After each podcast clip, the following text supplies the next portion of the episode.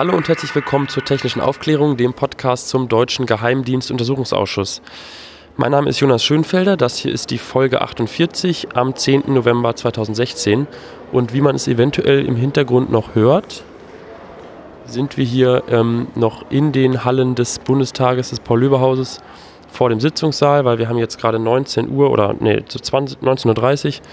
Ähm, die Sitzung ist vor einer halben Stunde zu Ende gegangen und äh, deswegen nutzen wir jetzt äh, ja, die, den frühen Ausgang, verhältnismäßig frühen Ausgang der Sitzung, dass wir noch drinnen im Bundestag podcasten. Ja, bei mir sind äh, wieder mal drei ähm, Menschen. Zum einen die Anna rechts von mir. Hallo Anna. Hallo. Ähm, dann der Cebas. Hallo, schönen guten Abend. Und der Daniel. Ja, hallo, guten Abend zusammen. Die Stella, die ist eben schon ähm, losgegangen. Ich weiß gar nicht genau warum, aber ähm, ja, viele Grüße an Stella. Die Stella muss nach Hause, die muss ihre äh, Fimo-Figuren wieder in den Backofen schieben, denn die Stella hat heute wieder fleißig die Zeugen in, äh, aus Fimo geformt. Genau, und auch noch, äh, zumindest den ersten, die beide auch nochmal gezeichnet. Also heute hat sie das doppelte Programm gemacht. Ähm, ja, Felix ist, wie ihr hört, übrigens auch noch nicht da. Der ist äh, aktuell noch im Ausland, wird dann aller Voraussicht nach bei der nächsten Sendung wieder dabei sein. Viele Grüße auch an dieser Stelle. Ja, wir haben heute in der öffentlichen Sitzung zwei Zeugen gehört. Eigentlich waren drei äh, angekündigt. Ähm, die dritte, den, den dritten Zeugen äh, haben wir, der wurde jetzt nur noch in der nicht öffentlichen Sitzung ähm, verhört. HH, genauso wie BR, der war von Anfang an nur nicht öffentlich angekündigt. Und die beiden Zeugen, die wir gehört haben, waren zum einen R.U. und T.P. Ja, fangen wir direkt mal mit RU an. RU ist seit 1996 BND-Mitarbeiter hat äh, die Dienststelle Bad Aibling geleitet von 2010 bis, ich weiß nicht genau wie lange, aber auf jeden Fall macht er es jetzt nicht mehr. Also mittlerweile ähm, hat er gesagt, ist er in der BND-Zentrale in Pullach tätig. Oktober 2015 hat er genau. gewechselt. Okay, also Oktober 2015 war der Wechsel. Und er war auch schon zweimal im Untersuchungsausschuss, nämlich am 25. September 2014 und am 7. Mai 2015, also beides Termine, wo wir noch diesen Podcast gar nicht gemacht haben. Aber da gibt es ja das Protokoll bei netzpolitik.org zum Nachlesen. Ich frage mal so in die Runde, gibt es hier äh, schon jemanden, der was zu RU loswerden möchte? Ja, vielleicht kann man ganz gut sagen, dass RU halt Dienststellenleiter in Bad Aibling war. Das heißt eigentlich, wenn man Dienststellenleiter hört, stellt man sich ja vor, dass der so ziemlich wusste, was da passiert. Aber es hat sich im Endeffekt herausgestellt, dass er so gar nicht besonders viel wusste. RU wurde heute zum ersten Mal auch zu den BND-eigenen Selektoren befragt, weil die letzten Male der Untersuchungsauftrag noch nicht erweitert war und man ihn deshalb nur zu den NSA-Selektoren befragen durfte.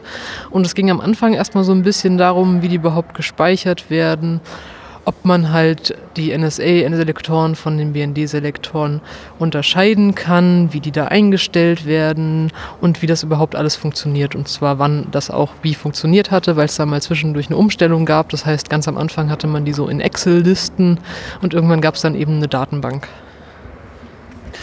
Es war R.U. auch so ein bisschen anzumerken, dass die Lust vor dem Ausschuss auszusagen äh, eher zur Last wird ähm, und zur Pflicht. Ähm, er hat weniger insgesamt ausgesagt als in den anderen beiden Aussagen vorher. Äh, Christian Fliesek hat das auch recht deutlich nochmal zur Sprache gebracht und zeigte sich dann ab einem gewissen Punkt auch echt, also Fliesek zeigte sich ab einem gewissen Punkt auch sehr genervt davon, dass äh, ständig Antworten kamen von R.U. Äh, wie, ja, weiß ich nicht oder kann ich mich nicht mehr daran erinnern und vor allen Dingen, dass auch gewisse einschneidende Dinge, wie zum Beispiel der Besuch vom Kanzleramtsminister Peter Altmaier im März 2015, äh, schon so weit weg waren für R.U. dass er auch da nichts mehr mit in Verbindung bringen konnte. Also ähm, wenig Neues, möchte man fast sagen, was heute da von R.U. zu der ganzen Thematik kam. Ähm, es war ziemlich ähm, heftig, wenn es darum ging, wie oder wie R.U. schilderte, wie es zur Verwaltung der Selektoren insgesamt kam. Also wie wurde über einen Selektor entschieden, was wurde zum Selektor gemacht und wie wurde vor allen Dingen das Team, was dann mit der Datenbank direkt umzugehen hatte, angewiesen, den Selektor entweder zu steuern oder auch aus der Steuerung rauszunehmen.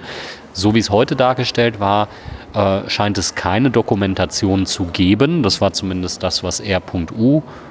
äh, vermittelt hat. Und äh, das ist einfach hochgradig unglaubwürdig, weil eben an so vielen Stellen, in Außenstellen an der, ähm, an der Datenbank gearbeitet wird, dass ohne eine wirklich äh, dienststellenübergreifende ähm, Dokumentation ähm, niemand diese Datenbank rechtssicher bedienen kann, ohne wirklich massive Grundrechtsverletzungen zu begehen.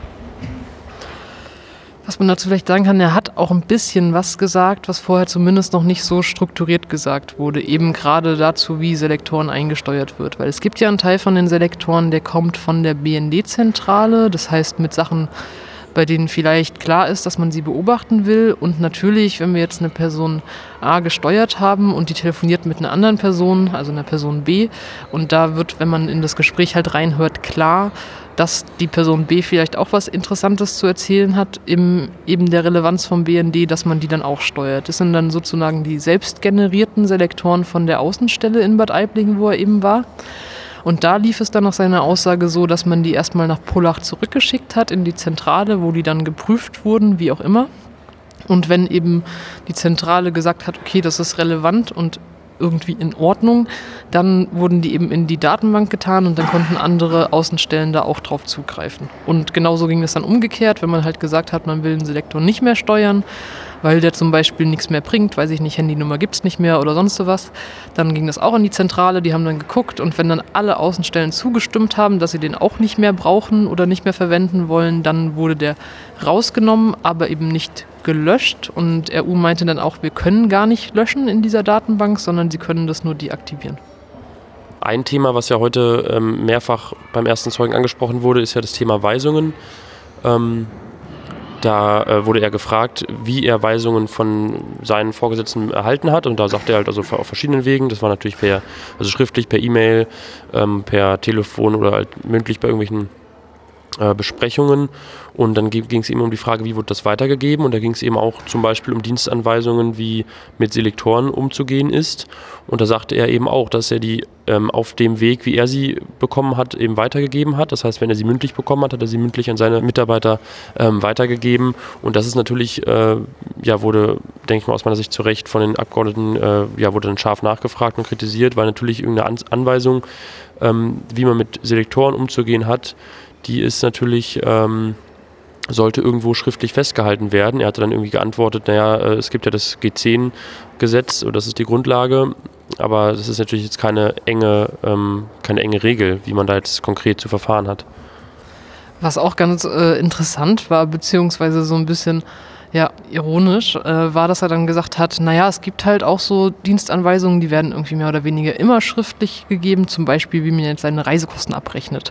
Und da ist es halt schon so ein bisschen absurd zu sagen, ja, ja, wenn wir jetzt eine Reisekostenabrechnung haben oder die Regeln dazu, dann wird das auf jeden Fall schriftlich festgehalten, damit sich auch jeder dran halten kann. Wenn wir aber jetzt äh, damit umgehen müssen, wie wir zum Beispiel ja, G10 filtern, das heißt Grundrechtsträger ausfiltern, dann braucht man das nicht irgendwie schriftlich machen, weil das ist ja dann irgendwie klar, wenn man es weitergegeben hat. Und an dem Punkt, wo eben nachgefragt wurde, wie damals die Weisung eben EU- und NATO-Staaten und Regierungen rauszunehmen aussah, die er ja dann an seine Mitarbeiter weitergegeben haben muss, konnte er sich selber nicht mehr genau an diese Weisung erinnern und druckste so rum und meinte, ja, so ungefähr und ja, EU- und NATO-Regierungen rausnehmen und na, so, so irgendwas halt. Und dann wurde halt schon klar, so wenn selbst er das nicht mehr weiß, wie sollen denn dann seine Mitarbeiter das wissen? Und vor allem, es kommen ja ab und zu mal neue Mitarbeiter, wie soll das denen denn dann sicher weitergegeben werden? Mich hat das alles sehr an die Stabsarbeit in der Bundeswehr erinnert. Auch da ist es so, dass eben äh, viele innerhalb der Hierarchie sich mit äh, Leuten besprechen auf derselben Ebene und dann auf die nachgeordnete Ebene Informationen weitergeben. Und da ist es leider auch in vielen Bereichen so, dass Informationen ähm, wirklich nur mündlich in Besprechungen weitergegeben werden. Und ähm, wenn sich dann der Vorgesetzte entsprechend keine Notizen äh, gemacht hat oder diese Notizen über über Jahre vorhält in Kladden, wo, nach, wo ersichtlich ist, äh, was er in dieser oder jener Woche zu dem und dem Thema gearbeitet hat, dann sind diese Informationen einfach wirklich weg. Nur, wie das jetzt auch schon mehrfach angeklungen ist, das ist einfach in Bezug auf den Umgang mit Selektoren und auf die auf den Eingriff in äh, Grundrechte nicht hinnehmbar. Und das muss dem BND auch bewusst gewesen sein. Und ähm, da keine Dokumentation zu führen, ist äh, grob fahrlässig und äh, da muss man schon fast Absicht unterstellen. So nach dem Motto, wenn es verschriftlich ist, dann könnte es ja irgendwann mal justiziabel werden. Und so ist es jetzt ähm, der Fall, dadurch, dass eben nichts schriftlich aufzufinden ist, ist es unheimlich schwer, Fehlverhalten dann auch zu sanktionieren. Was ganz interessant dann war, eben, ich will nicht zu weit vorgreifen, aber wir hatten ja noch einen zweiten Zeugen und zu dem muss man vielleicht gerade nur sagen, er kam aus einer anderen Dienststelle und der wurde dann eben auch gefragt, wie man so mit Weisungen umgeht. Und er meinte dann, ja, natürlich muss das schriftlich sein, sonst kann das ja im Endeffekt niemand mehr nachvollziehen. Und wie sollen das sein, dass sich dann Leute dran halten, wenn man das nicht schriftlich hat? Das heißt, wir sehen hier auch so ein bisschen, glaube ich, einen sagen wir mal, kulturellen Unterschied von eben Bad Aibling und, Bad, und Rheinhausen, wo der andere gearbeitet hat oder auch anderen Außenstellen. Und da kommt ja immer dieses äh, viel zitierte Eigenleben und die Unkontrollierbarkeit von dieser Dienststelle mit raus, wenn ein anderer Mitarbeiter im BND sagt, das kann doch nicht sein. Also natürlich müssen wir das, ohne jetzt vielleicht auch zu wissen, was der andere vor ihm gesagt hat es darf auch wirklich nicht einfach an der Selbstdisziplin des jeweiligen äh, Bearbeiters liegen, ob es eine vernünftige Dokumentation und eine vernünftige Dienstpostenübergabe gibt, sondern da muss ein Standard geschaffen werden, der für alle Außenstellen des BNDs gilt, die eben mit diesem Werkzeug äh, umgehen. Und der muss justiziabel sein und der muss vor allen Dingen von Gremien wie dem Parlamentarischen Kontrollgremium eingesehen werden können und nachgeprüft werden können. Und auch das Kanzleramt sollte jederzeit äh, die Möglichkeit haben, die äh, Tagebuchaufzeichnungen, wann welche Selektoren zu welchem Zweck gesteuert worden sind, einzusehen. Und dass das nicht in Form einer Dienstvorschrift rund um diese Datenbank existiert, das ist äh, einfach unglaublich und unhaltbar. Es ging dann bei dem ersten Zeugen auch noch ähm, darum, um den Besuch des Kanzleramtschefs Peter Altmaier, der dann dem, ähm, der Außenstelle Bad Aibling im März 2015 einen Besuch abstattete und dann wohl, er sagte, so ein bis zwei Stunden dort war und ähm, mit äh, ja, unter anderem BND, damaligen BND-Chef Schindler, äh, aber eben auch anderen Mitarbeitern gesprochen hat. Und der Zeuge RU, RU war halt auch im Raum. Ähm, er wurde dann dazu befragt, warum er denn da äh, gewesen sei und er sagte, er wusste es nicht. Es wäre für ihn auch normal, dass man einfach zu irgendwelchen Dingen, äh, zu irgendwelchen Besprechungen hinzugeholt würde, um halt im Zweifel irgendwelche Fragen zu beantworten. Dann meint halt auch irgendein Abgeordneter, ja, wenn ich meine Mitarbeiter zu irgendeiner Besprechung mit, einem, mit einer hochrangigen Person mitnehme, dann sage ich dir vorher, worum es geht. War bei ihm halt nicht so. Ähm, ja, aber generell war es halt an diesem, an diesem Punkt wie auch an anderen Punkten immer wieder ähm, äh, sagte der Zeuge, dass er sich nicht erinnern könne und äh, ja, irgendwie nicht mehr weiß oder es noch nie wusste, weil es für ihn nicht relevant war. Also auch etwas, was wir ja von BND-Zeugen nun nicht zum ersten Mal hören. Gerade äh, von BND-Zeugen, die vom Standort Bad Aibling kommen, äh, hören wir das äh, des Öfteren, dass es äh, für äh, gewisse reguläre, ich sag mal, Geschäftsprozesse, wie es in dem Jargon heißt, ähm, keine, keine Verschriftlichung gibt und dort einfach auf Zuruf Dinge umgesetzt werden und auch einzelne Sachbearbeiter einfach beginnen, äh, Selektoren einzusteuern, obwohl es dafür keinerlei Anweisungen gibt, äh, weil sie einfach äh, es für ähm, notwendig erachten, in ihrem Aufgabenbereich Selektoren anzulegen. Der erste Zeuge wurde ja später nochmal befragt. Das heißt, beim ja, ersten Zeugen gab es eine Unterbrechung, weil es zu Unstimmigkeiten kam. Und zwar gibt es in Bad Aibling ja primär zumindest das Abhören von Satellitenverkehren. Und da wurde uns ja immer und immer und immer wieder gesagt, da geht es um Krisengebiete. Das heißt, es geht um Kommunikation von Krisengebiete in Krisengebiete. Zum Beispiel, wenn wir jetzt mal Afghanistan und Syrien. Das heißt, wenn jemand von Afghanistan nach Syrien kommuniziert, dann wird das in Bad Aibling abgefangen. Und dann wurde der Zeuge mit einer Akte konfrontiert, aus der was anderes hervorging. Da wurden nämlich Verkehre von einem europäischen Land in ein Land in Afrika abgehört oder zumindest diese Strecke wurde eben gesteuert. Und dann versuchte er drum rumzureden und war irgendwie ziemlich verwirrt und dann wurde die Sitzung unterbrochen, es wurde sich beraten und dann wurde zu dem Ergebnis gekommen, okay, wir versuchen das jetzt nochmal zu klären und dann holen wir den Zeugen später nochmal. Das kam dann auch nach der Vernehmung des zweiten Zeugen und dann musste der Zeuge zugeben, dass er davon nichts wusste oder zumindest behauptete er davon nichts zu wissen und meinte so, ja, das wurde mir nicht gesagt. Es wäre wohl besser gewesen, wenn mir das gesagt worden wäre. Und meine Kenntnis war halt immer so, ja, wir steuern nur Krisengebiete und Krisengebiete und dann eben auch nur Selektoren dazu. Und dann wurde eben gefragt, ja, wie kann das denn sein? Also kann es sein, dass bei Ihnen Strecken ausgewählt werden und Selektoren gesteuert werden, die eben nicht nur Krisengebiete betreffen? Und dann meinte er, ja, das kann sein. Er bekommt das eigentlich nicht gesagt, wenn sowas passiert, wenn eine Strecke ausgewählt wird, weil das einfach Alltagsgeschäft ist und das auch nicht unbedingt auf seinem Tisch standen würde. Ja, und das Dokument, aus dem da zitiert wurde, das war ja der Bericht des, äh, der Bundesbeauftragten für Datenschutz und Informationsfreiheit. Und äh, die hatte eben das äh, genau bemängelt. Ähm, Patrick Sensburg nahm das dann auch nochmal zum Anlass, äh, in Frage zu stellen, äh, wie authentisch denn auch das Dokument ist, was bei Netzpolitik äh, zu lesen ist, der Bericht. Und ähm, er hat nicht gesagt, dass da eventuell etwas steht, was dem Bericht nicht entspricht. Er hat nur die Parlamentarier aufgefordert, nochmal neben den ähm, Netzpolitik, bei Netzpolitik verfügbaren Bericht äh, auch den offiziellen Bericht daneben zu halten. Also aus meiner Sicht ein relativ plumper Versuch ähm, zu diskreditieren, was jetzt jeder im, äh, im Netz äh, bei Netzpolitik nachlesen kann, ähm, wenn es um die Verfehlung des BND insbesondere in Bad Aibling geht.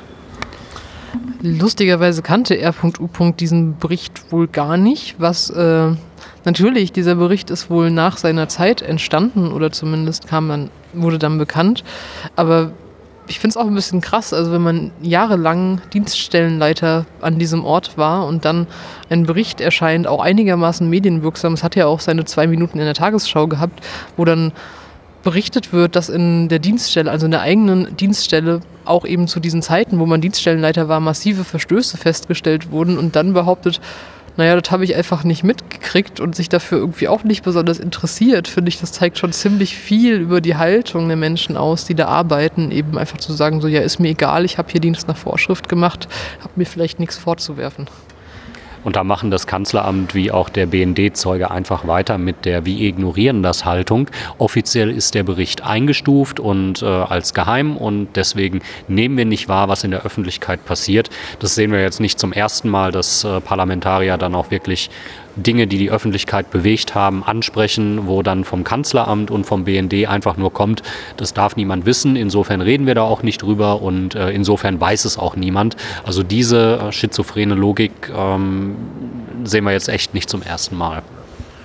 Und ein Punkt, äh, den wir jetzt, glaube ich, noch nicht angesprochen haben, ist, dass jetzt gerade am Ende bei dieser zweiten Bezeu äh, Befragung des ersten Zeugen sozusagen, dass es da ähm, dass er das so ein bisschen angedeutet hat, dass es in Bad Aibling eben auch eine Kabelerfassung möglicherweise gäbe. Offiziell ist es eben nur eine Satellitenerfassung, die dort, statt, die dort stattfindet. Ähm, ja, und äh, da gibt es eben nun die Vermutung, dass da eben eine Kabelerfassung auch stattfindet, die vielleicht über für den Zeitraum des Untersuchungsausschusses irgendwie ausgesetzt wurde und irgendwie anders bewerkstelligt wird, aber ähm, da gibt es halt so Anzeichen. No, primär wurde die zum Zeitpunkt der Snowden-Enthüllung erstmal ausgesetzt, weil sie dadurch bekannt wurde. Das heißt, man nennt sie in Deutschland Smaragd, in den Snowden-Dokumenten heißt sie eben Emerald und da hat man sich erstmal gedacht, so, oh, das wird uns jetzt zu heiß, das kann man wahrscheinlich ziemlich einfach dann erkennen und dann lassen wir das wahrscheinlich erstmal am besten. Wenn ihr zum ersten Zeugen nichts mehr hinzufügen wollt, dann äh, gehen wir zum zweiten Zeugen über und zwar dem Herrn T.P ähm, ein Soldat, wie er sich vorgestellt hat. Also er hat auf jeden Fall einen, einen ganz guten Eindruck hinterlassen. Ähm, war eben, hat gerade die nicht geantwortet und man hat so das Gefühl gehabt, er, er versucht eben da das Licht ins Dunkel zu bringen, sofern er das kann und sofern er natürlich dazu auch äh, eine Aussagegenehmigung hat. Ja, achso, er war Sachgebietsleiter oder ist Sachgebietsleiter in einem Sachgebiet, in dem Nachrichten bearbeitet werden, sagte er. Ähm, aber, und ihr habt gesagt, Rheinhausen ist die Dienststelle, ne? Genau. genau. Wo ist das in Deutschland eigentlich? Ist das auch? Bei Düsseldorf, oder?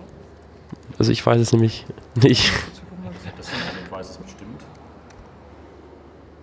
Also Anna und Daniel gucken gerade mal nach.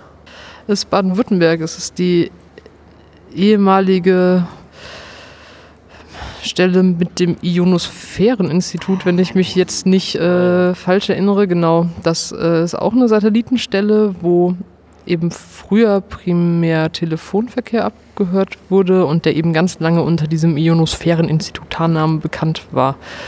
Und über diese Dienststelle wissen wir bisher nicht viel, weil sie einfach nicht so im Fokus der Betrachtung stand. Aber da soll auch mal, wo man sich vielleicht noch ein bisschen dran erinnert, diese Glotaik-Sache damals gelaufen sein. Aber eben auch nicht zu Zeiten des Menschen, der heute da war. Deshalb konnte der da eben nichts zu sagen. Ich habe da jetzt auch nicht mehr im Kopf, äh, oder ich weiß gar nicht, ob er es gesagt hat, wie lange er beim BND ist und wie lange er da jetzt äh, tätig da ist. Da gab es keine Angaben zu, wie lange er da ist. Und ähm, das hat aber auch nicht wirklich geschadet, weil er wirklich zum Umgang mit den Selektoren befragt worden ist und äh, da auch sehr geradlinig geantwortet hat. Also zunächst einmal, dass er selber kein Nachrichtenbearbeiter ist, aber dass er eben mit den Ergebnissen der Nachrichtenbearbeiter umzugehen hat. Und er hat äh, sehr ja, er hat ein Bild gezeichnet, das äh, sich halbwegs verantwortungsvoll anhörte, was den Umgang mit Selektoren angeht, zumindest in der Dokumentation. Ähm, er beschrieb aber auch, dass Selektoren eben äh, von den Nachrichtenbearbeitern äh, selbst äh, kreiert werden. Die erkennen einen Bedarf oder sie ähm, haben irgendwie ein Ergebnis vorliegen und definieren aus dem Ergebnis dann neue Selektoren. Ähm, da blieb auch der Eindruck, dass es insgesamt zu niedrig aufgehängt ist, ähm, wo die Entscheidung fällt, ähm, was denn jetzt als Selektor gilt und wo denn Überwachung stattfinden darf?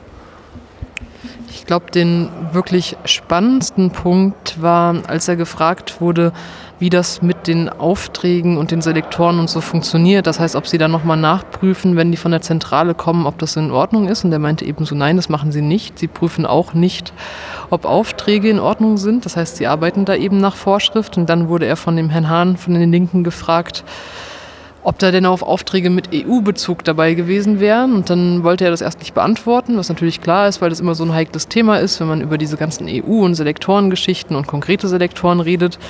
Und nachdem er dann überzeugt wurde, dass das eben ja keine Inhalte sind, sondern dass es ja einfach nur eine einfache Ja-Nein-Frage ist, ob es sowas gab, meinte er, ja, es waren auch Aufträge mit EU-Bezug dabei. Das hat meiner Erinnerung nach noch niemand so klar gesagt, dass da wirklich auch in den Aufträgen schon ein EU-Bezug drin gewesen ist.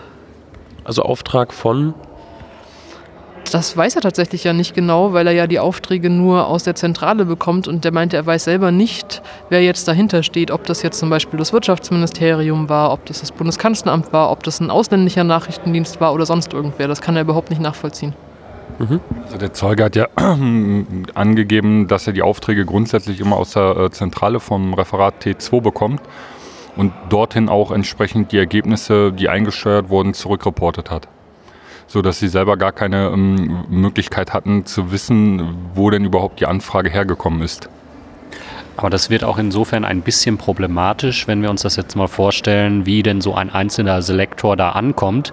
Wenn ich nicht deuten kann, ob ich äh, unter einem gewissen Themengebiet ähm, wirtschaftliche Themen behandeln soll oder sicherheitspolitische Themen, ähm, dann ist eigentlich relativ klar, dass ich äh, zu viel Informationen sammle, weil der Auftraggeber ja nur einen bestimmten Blickwinkel haben will, den ich aber nicht mehr nachvollziehen kann, wenn mein Selektor so grob ist, dass ich äh, eben nicht weiß, unter welchem Aspekt abgehört abgehört wird.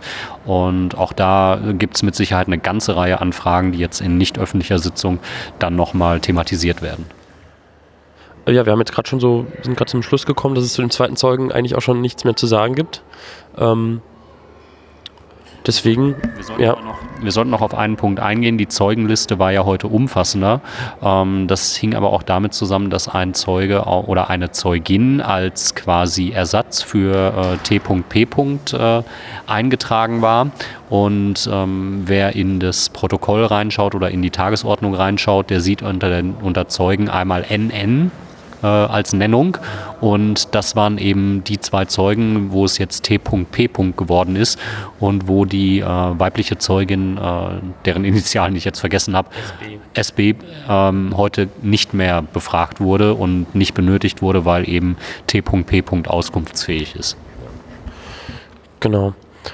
Ja, dann sind das, sind wir sozusagen schon ähm, an der, bei der Auswertung am Ende. Das äh, ist tatsächlich ähm, eine der kürzesten Sendungen wahrscheinlich. Wobei wir jetzt noch zwei Einspieler haben. Ich habe nämlich ähm, danach noch kurz mit Frau Renner, Obfrau der Linken und äh, Herr von Notz, ähm, Obmann der Grünen, ähm, gesprochen. Und ich habe den beiden im Prinzip die gleichen Fragen gestellt. Deswegen würde ich einfach sagen, ähm, hören wir das nacheinander an, immer was die beiden gesagt haben. Die erste Frage war zu dieser Weisungsthematik, dass eben der erste Zeuge gesagt hat, er hat die Weisungen da oft auch mündlich nur weitergegeben. Da hören wir uns jetzt mal an, was Frau Renner dazu gesagt hat und danach äh, Herrn von Notz Antwort.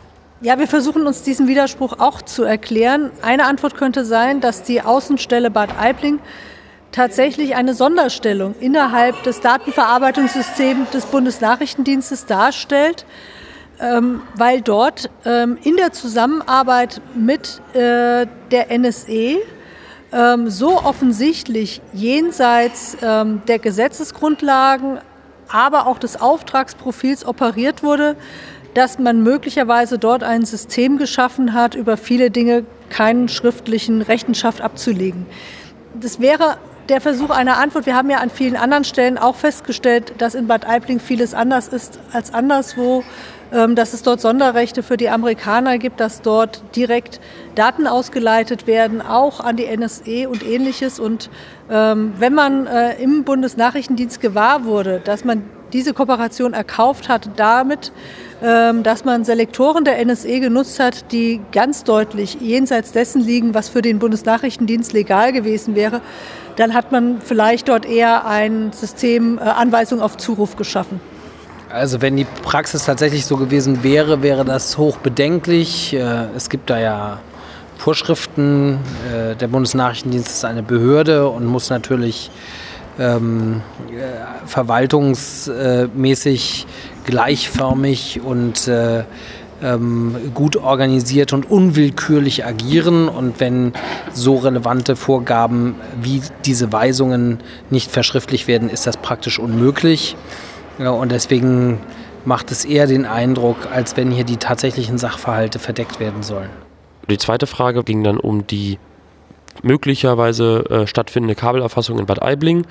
Da hören wir jetzt auch nochmal in die Antworten rein. Ja, da liegen wir schon lange mit dem Bundeskanzleramt über Kreuz. Unsere These ist, dass nachdem äh, die Operation Iconal, also die Erfassung bei der Deutschen Telekom, eingestellt wurde, da gibt es ja verschiedene Erzählungen, warum das passierte, weil nicht mehr genug Meldungen ähm, generiert wurden, vielleicht aber auch, weil irgendjemand tatsächlich auf die Idee gekommen ist, dass das nicht alles da ganz mit rechten Dingen zugeht. Sei es drum. Wir sagen, wir glauben nicht, dass es nicht ein Nachfolgeprojekt danach gegeben hat. Ähm, und wir vermuten schon lange, dass die Operation, die wir in den Snowden-Dokumenten finden, die mit Warp Drive oder Emerald beschrieben ist, diese ähm, sozusagen Ersatzoperation ähm, ist, die dann äh, Iconal substituiert hat. Im BFDI-Bericht bei Netzpolitik können wir jetzt nachlesen, dass es eine Operation Smaragd gibt, eine Auslandskabelerfassung des Bundesnachrichtendienstes, bei dem die Daten in äh, Bad Aibling verarbeitet werden und die unter Beteiligung eines AND stattfindet. Wenn wir jetzt Emerald aus den Snowden-Dokumenten ins Deutsche übersetzen, dann kommen wir zu Smaragd.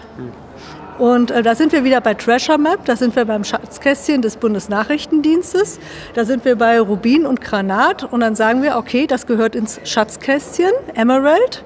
Ähm, und wir sagen äh, dann, wenn dort ein AND eines Five Eyes beteiligt war und wenn die Daten in Deutschland verarbeitet werden, ist es voll untersuchungsgegenständlich und wir wollen zu dieser Operation wissen, ähm, ob dort eben auch NSE-Selektoren eingesetzt wurden, die ähm, nicht nur fragwürdig, sondern eben auch für die BFDI meint rechtswidrig waren und äh, ob dort andere auch Gesetzesverstöße im Zuge dieser Operation festgestellt wurden.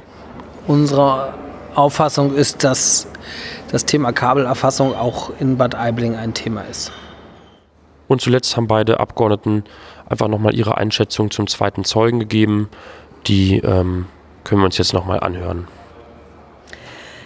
Der Zeuge 2 war ja Sachgebietsleiter in der Nachrichtenerfassung in der Außenstelle Rheinhausen.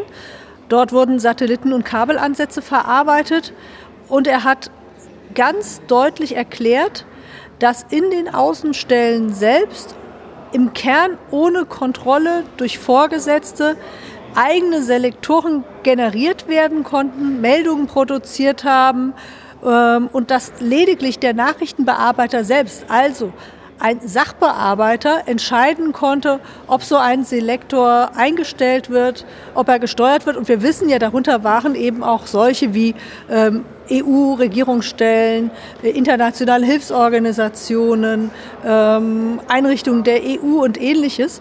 Ähm, das war schon sehr interessant. Und außerdem hat er dann auch noch ausgeführt, und die Zahl war uns bis dato auch unbekannt, dass zum Beispiel in seiner Außenstelle die Hälfte aller eingesetzten Selektoren auf diesem hausgemachten Weg entstanden sind. Also nicht durch Pullach kamen, sondern eben nach Gusto eines einzelnen Nachrichtenbearbeiters in die Welt gesetzt wurden. Und dazu muss man ja immer sagen, jeder einzelne Selektor ähm, basiert einen Grundrechtseingriff. Also zu irgendeiner Person werden Daten erhoben, möglicherweise auch Daten aus dem Kernbereich privater Lebensgestaltung.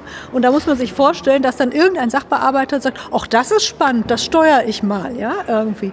Ähm, das ist ein Vorgehen, wenn wir das für eine andere Sicherheitsbehörde uns äh, denken würden, absolut undenkbar ist. Ähm, da zeigt sich nochmal dieses Eigenleben von einem Geheimdienst sehr deutlich, ähm, weil normalerweise gelten für Grundrechtseingriffe natürlich, ähm, dass sie maßvoll sind, dass sie notwendig sind und so ähnliches. Und das scheint beim BND überhaupt keine Rolle gespielt zu haben. Ich finde, dass der zweite Zeuge ähm, da hatte man doch den Eindruck, dass der bemüht war, die Dinge aus seiner Sicht darzustellen. Natürlich gibt es da auch Dinge, die geheim sind und so und der plaudert nicht alles aus und das sollen die Zeugen ja auch gar nicht.